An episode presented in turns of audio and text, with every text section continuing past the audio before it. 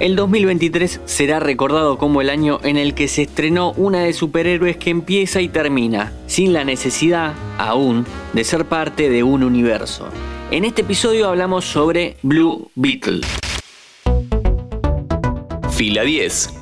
Bienvenidos y bienvenidas a un nuevo podcast original de interés general sobre cine y series dirigida por el medio puertorriqueño y medio norteamericano Ángel Manuel Soto, Blue Beetle cuenta la historia de Jaime Reyes, un joven adulto que de casualidad se cruza con una fuerza alienígena y termina convirtiéndose en el superhéroe de los latinos. Vamos a hablar sobre lo que piensa Hollywood que somos los latinos, pero antes una introducción a este héroe ignoto para las masas.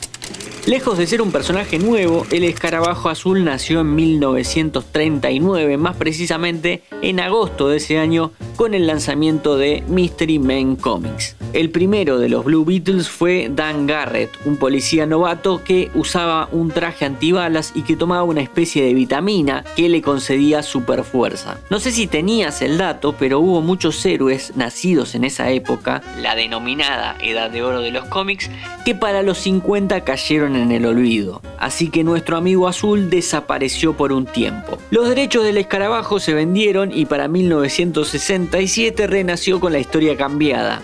Ahora Garrett era un arqueólogo quien en Egipto encuentra un escarabajo mágico que le da poderes. Muy bien no le fue a la serie de cómics, entonces desde la editorial Charlton Comics aprovecharon para reemplazar a Garrett con su ayudante Ted Cord. Atentos a este nombre. Cord se convierte así en el segundo escarabajo azul, pero ni todos los villanos que enfrentó lo prepararon para lo que iba a venir, el cierre de la línea de héroes de la editorial Charlton. Por suerte, el personaje fue vendido a DC Comics en 1983 y así pasó de ser un super solitario a ser parte de la Liga de la Justicia junto a Batman, Superman, la Mujer Maravilla, entre otros.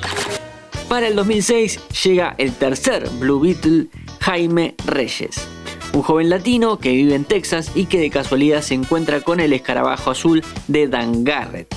Resulta que ya no es una simple pieza mágica, sino que se le da una historia de origen y se cuenta que es una pieza de tecnología alienígena. Al día de hoy Jaime sigue siendo parte de DC Comics y ha tenido sus propias series gráficas. Con la historia del personaje conocida nos vamos para la adaptación de cine. En 2023 se estrenó en Argentina y el mundo Blue Beetle, la tercera cinta que lanzó DC Comics en el año. Cuenta la historia de Jaime Reyes, un joven latino que luego de graduarse vuelve a su ciudad, Palmera City, y que por casualidad va a terminar con el escarabajo azul fusionado con su cuerpo y mente, cosa que le da muchos superpoderes que dan muy bien en pantalla. La película de origen de este personaje conversa sobre varios temas y no es tanto, o al menos pretende no ser, una cinta tradicional de este género. Para empezar, y obviando el tema de la representación y que sea uno de los pocos superhéroes latinos, los villanos de la cinta son el capitalismo salvaje y la gentrificación. Explico. Cuando Jaime vuelve a casa se encuentra con que hay una mega empresa llamada Core, como el segundo Beatle en los cómics, que impulsó la modernización tecnológica de la ciudad, dejando afuera el barrio de los latinos y que ahora pretende avanzar justamente hacia esos pagos comprando las casas de los obreros. No es para nada sutil la forma en que habla de estos temas, pero sí es cierto que está fuertemente basada en la experiencia de gran parte de la comunidad latina en Estados Unidos. ¿Y cómo le va a ganar Jaime al avance de esta empresa? Con sus poderes, obvio, pero también con la familia.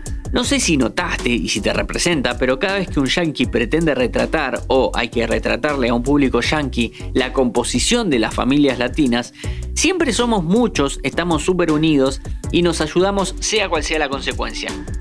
El director aprovecha esto del vínculo para sacar las situaciones más divertidas y emotivas de la película. El escarabajo azul lo interpreta Yolo Maridueña, a quien quizás conozcas como Miguel en Cobra Kai. Un gran trabajo junto al resto del casting, soportando el peso de hacer un protagónico de una película de DC Comics, cosa que no viene saliendo muy bien. Mi nombre es Matías Daneri y te espero para un próximo episodio. Encontrarnos en Spotify, Amazon Music, Apple Podcast y en www.interesgeneral.com.ar. Interés General Podcast desde el 2020, el único podcast que te acompaña todos los días en tu rutina diaria.